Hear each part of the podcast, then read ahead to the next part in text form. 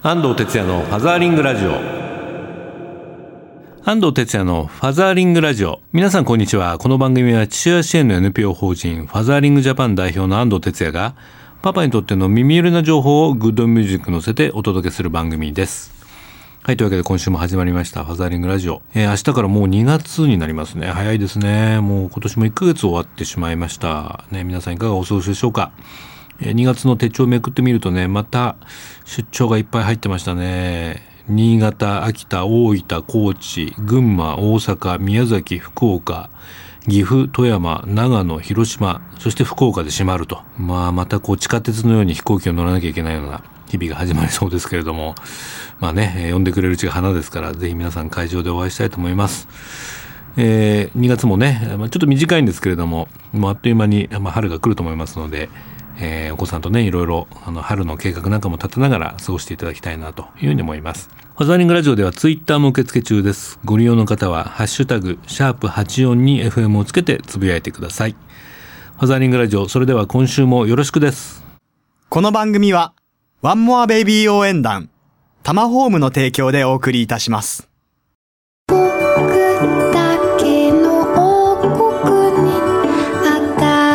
ワ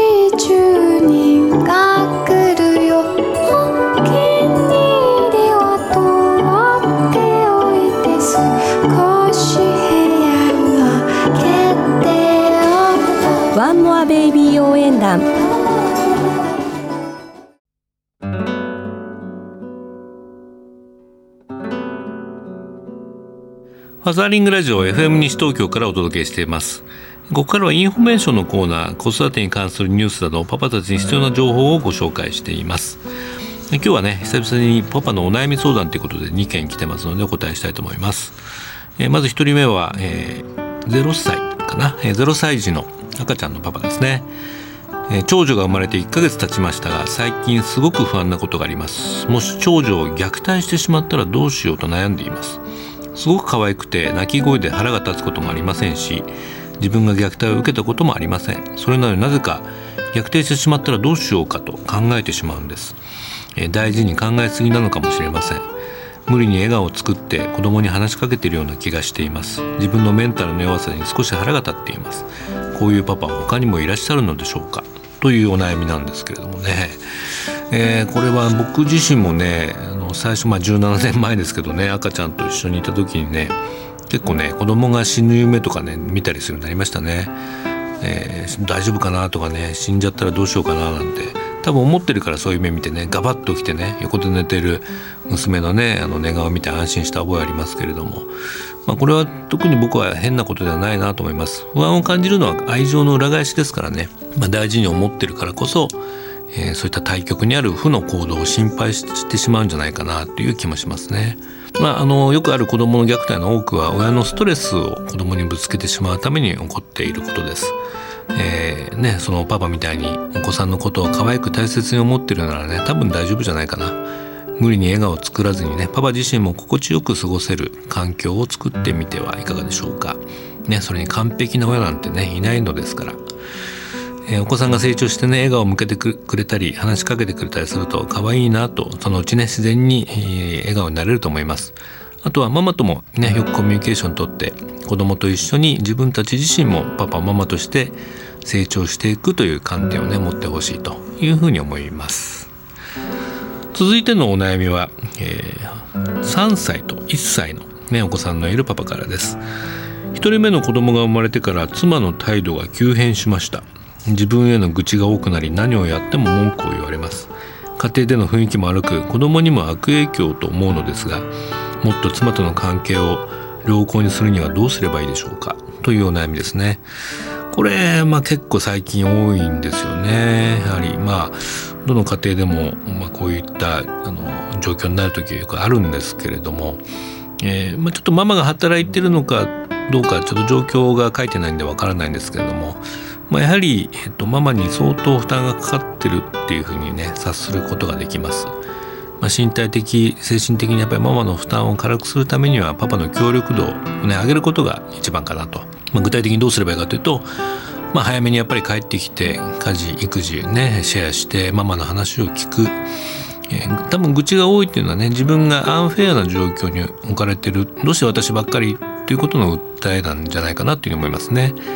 パパが育児や家事をしていることに対してもね、まあ、愚痴が多いならそれだけじゃ足りない。またはこうやってほしいというねニーズがあるのかもしれませんね。家事や子供の世話ならこうすればいいのって方法を聞いてみるのもねおすすめです、えー、あとはねあのママの流儀がありますからあまりその自分のやり方を押し付けたりもしてはいけないなというふうに思います。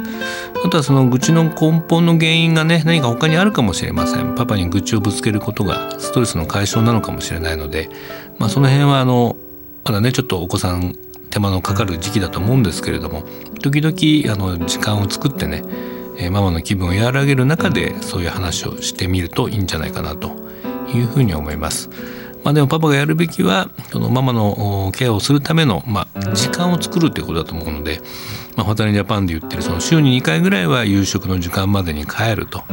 いうことを少し心がけて今年はやってみて、まあ、いかがかなというふうに思います。はい。というわけで今日のインフォメーションコーナーはパパのお悩み相談2件について回答いたしました。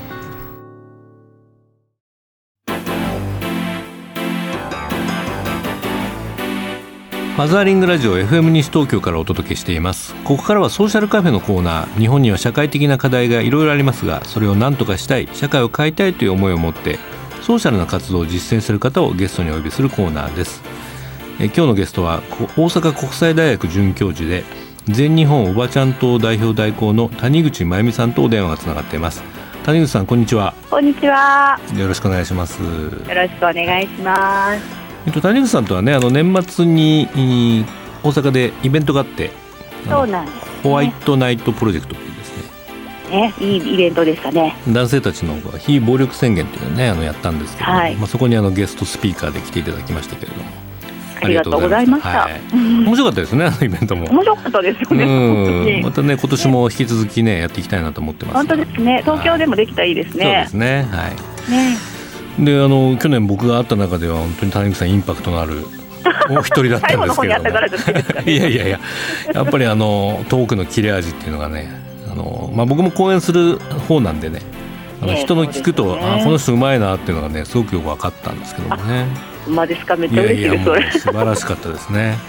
ありがとうございます、はい、で今日いろいろ聞かせてほしいんですけれども、はい、まずこの全日本おばちゃん党っていうのが引っかかるんですけれども これはあのいつ頃からどういう趣旨で活動されてるんですか？これはですね、はい、2012年の9月のことなんですけども、うんあの民主党の代表選当時与党でしたけど、民主党の代表選と自民党の総裁選が、同じ時期に大体かぶってあったんですよね、はい、でその時にあのテレビをつけてたら、うん、まあ、その画面に映るのがカラスとスズメとハトばっかりやなという黒とグレーと茶ね。そう、はい、もうね色が汚い。暗いまあ男性しか映ってないってことなんですけどね。そうそうそう、うん、そのまあダークスーツに身を包んだ、うん、まあ中年以降のまあ、おじさんばっかりの図を見てですね、はいうん、私そう大学で人権とか、うん、まあ、憲法とか国際法とか教えるんですけど、ね、あれ私確か学生さんに男女平等って教えてきたのに、うん、この図は何やと一体その要は候補者に女性が一人もいなかったんですよ、はい、代表選とか総裁選の。はい、であれも戦後70年近く経つのになんだろうと思ってなんか本当に心の底から気持ち悪くなってきて、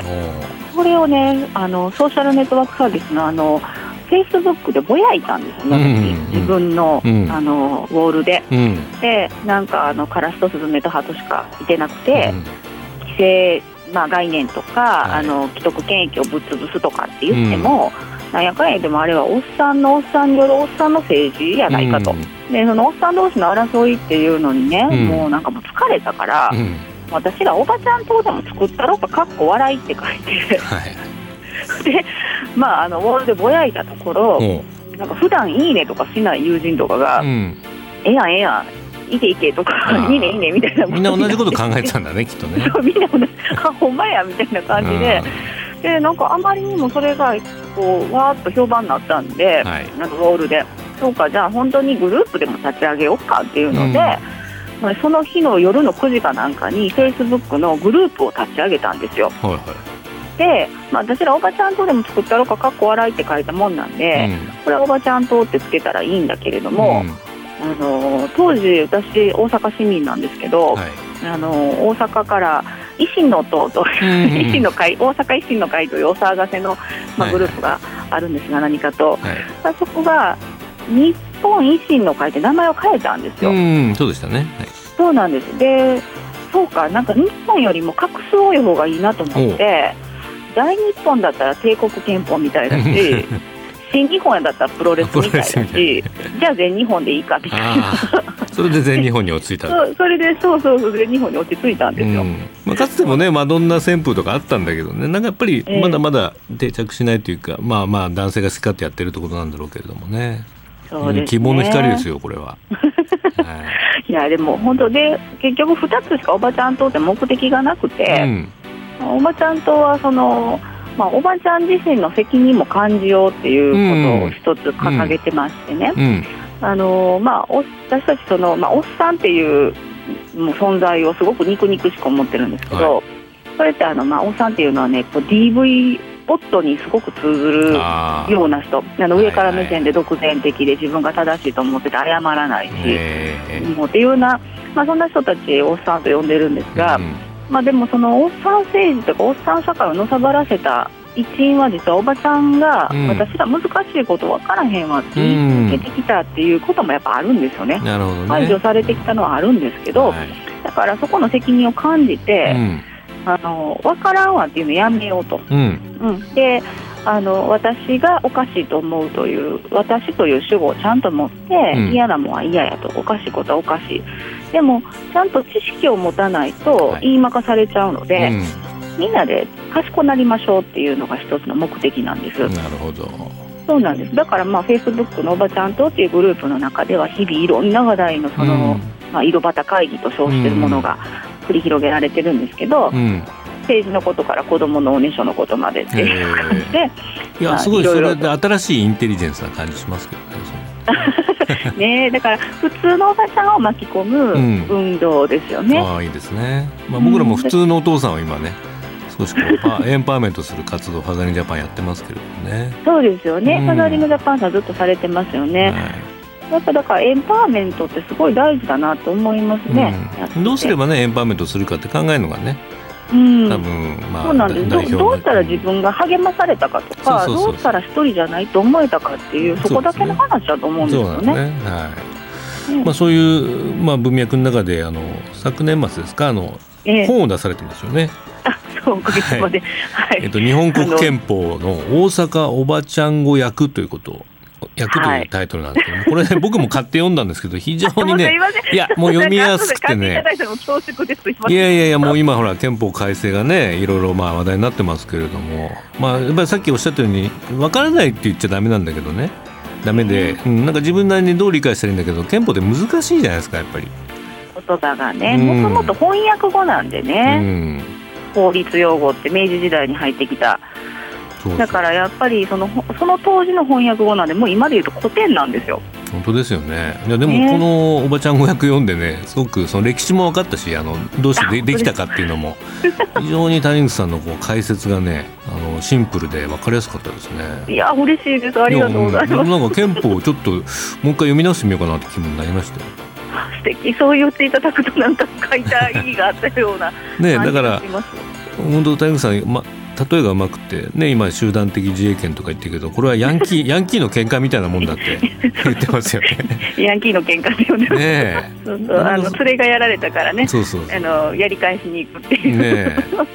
ただそれだけなんですよね。そういうこうなんかね今の人たちの目線に合わせた表現っていうのが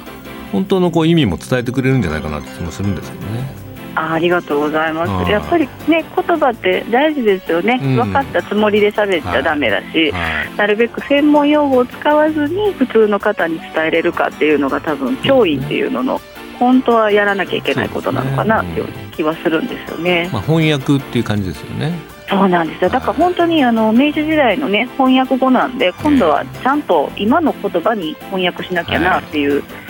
のはあったんですよね、うん、気持ちとして。これどうでした出版した反響とかは。反響なんか おかげさまで、ええ、あのマニアなとこでだけ受けるかなと思ってたんですけど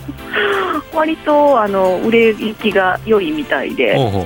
ありがたいことに、うん、あのアマゾンが品切れだそうで。そうですか。はい、まあ、やっぱり時流に合ってますよねすごくそうですね、だからやっぱりあのたまたまそういう意味で言うと、うん、あの憲法がこんなに話題になる時期っていうのは、うん。まあ、戦後考えてもそんなになくて、はいはい、今あの私あの、ある意味、憲法バブルって呼んでる憲法バブル、まあ、うまいな。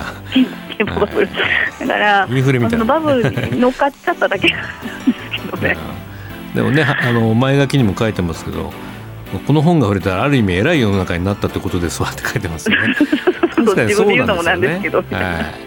こういうことにみんなが興味持つってことはそれが危なくなってるってことなんだね。そうなんですね。だからまああもう危ないも危なくないもそのちゃんと知ってから怖がるとか。うんうん、やっぱ知らずになんか恐怖心だけ煽り立てるっていうのも違うと思うし、ね。でね、あの知ってて、なんていうかな、大事なとこ教えないっていうのもやらしいなと思うし、っていうところで、うん、まあ、普通の方にね、まあ、日本の最高法規なんで、一応、はいはい、なんかそれが一番すべてのルールの原則なんですよね、うん、憲法が。本当そう思いました、読んでて。すべてのこの後の細かい法律は全部これに根ざしてるなっていうのが分かります、ね、そうなんですよ。もうだから例えば男女共同参加基本法とか、えー、ね、なんかあのなんやら支援法とかできて、うん、もう全部根本は憲法なんですよね。女性活躍推進なんかもそうですよね。そうなんですよ。ねまあ谷口さんはねこの間も東京新聞の記事でごご見とか会見とか言う前に知見ですせって言ってますよね、はい、知見ってまあ、憲法を知るっていうね知見って意味ですよね、ね、いやまさにそうだなと、うん、ありがとうございます。なんかね知りもしないのに、うん、ええとか悪いとかっていう判断をねあまりにも皆さんがしすぎてるなっていう印象がずっとあったんですよね。子育てもねやってない人に限ってなんか、甘えてんじゃないかみたいな話になったりとかしますよね。はい、であのちょっと知ってるぐらいの人が妙に偉そうだったりっていうのもあるじゃないですか、はい、例えばだからゴミ捨てしてたら家事してるみたいな。そうですね。ねあの分別してからやってるのかとか いろいろ思うわけじゃないですか。はいあなんかその中途半端なね、うん、やっぱり知識っていうのは実はあのやけどするっていうのは昔から言われてるのもあると思うので、ねはい。ね、じゃあしっかりねこの本あの PR したいと思います。後であのリスナープレゼントもいただきましたんでね、はい、あのインフォメーションしておきますので、はい、ありがとうございます、よろしくお願いします。本当にまた今年もどこかでお会いしてね一緒に何かねできればいいなと思ってますので、えー、楽しいことがいっぱいできたらいいですね。はい、というわけで、えー、今日のゲストは全日本おばちゃん党代行で本職は 大阪国際大学准教授の谷口真由美さんでした。どうもありがとうございました。ありがとうございました、はい、ソーシャルカフェご出演の谷口真由美さんの本日本国憲法大阪おばちゃん語訳を1名様にプレゼントいたします。ご希望の方は FM 西東京のホームページ番組からのプレゼントというバナーをクリックしてご応募くださるか E メールの方は笑顔 EGAO 数字で842アットマークウエストハイフン東京 .co.jp までお送りください。メールのタイトルにファザーリングの本プレゼント係と入力しご住所お名前年齢電話番号番組の感想を書いてご応募ください。応募締め切りは2月の14日放送終了後です。当選者の発表は商品の発送をもって返させていただきます。たくさんのご応募お待ちしております。来週のソーシャルカフェゲストは少子化ジャーナリストの白川東子さんです。どうぞお楽しみに。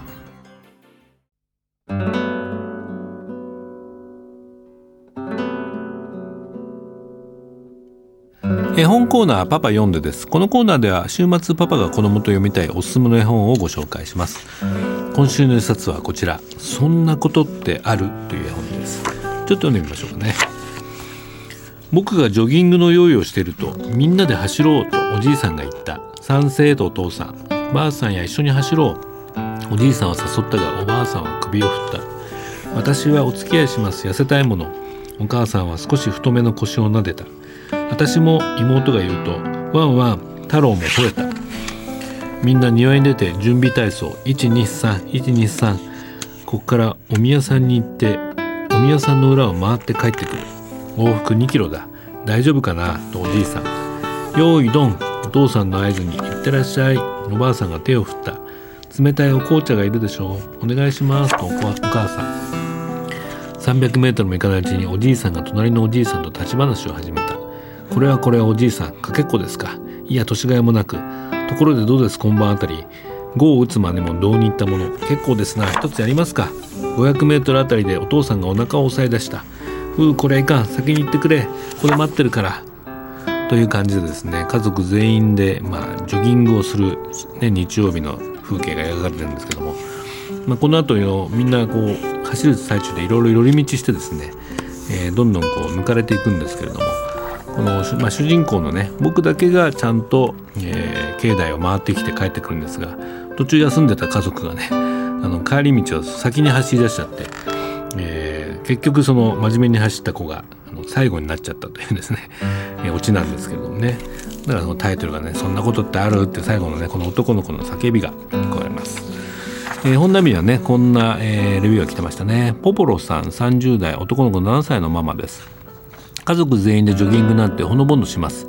今の時代ではサザエさん一家ぐらいしか思いつきません。家族が走ってる街並みがとっても良かったです。ほっとするような懐かしさを感じました。タイトルはストーリーの最後の僕のつぶやき。ユーモアたっぷりなのに家族の温かさを感じる作品だと思いました。そうですね。結構この風景がやっぱりこう昭和チックな感じでね、えー、何かこう懐かしさを感じる絵になっています、えー、まあ、最近ジョギングねマラソンブームですけれども、え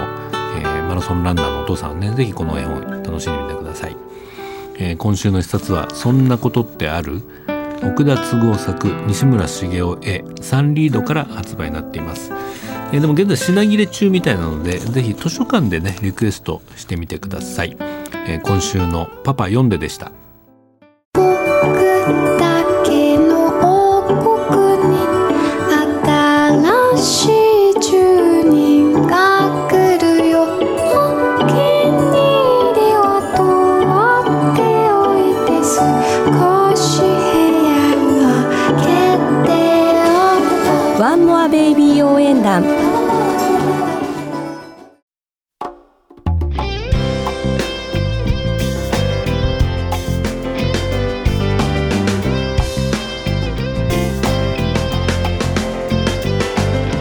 ザーリングラジオそろそろお別れの時間になりました。2月1日新潟県村上市で講演会を行います。よかったらねお越しください、えー、子育て孫育てを楽しもう。え家族みんなで笑って子育てをするコツというテーマでお話をしたいと思います。会場は村上市障害学習推進センター学ぼうて村上の2階になります。電話番号は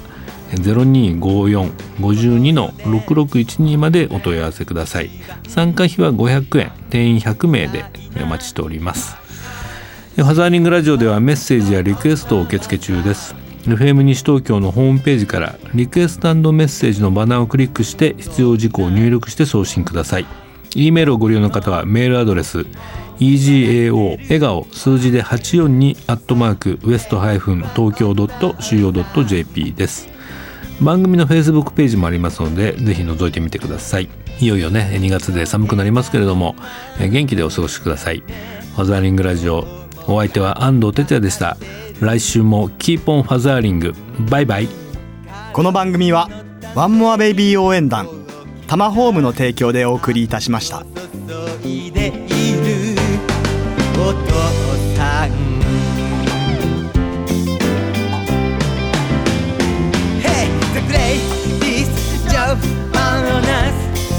他。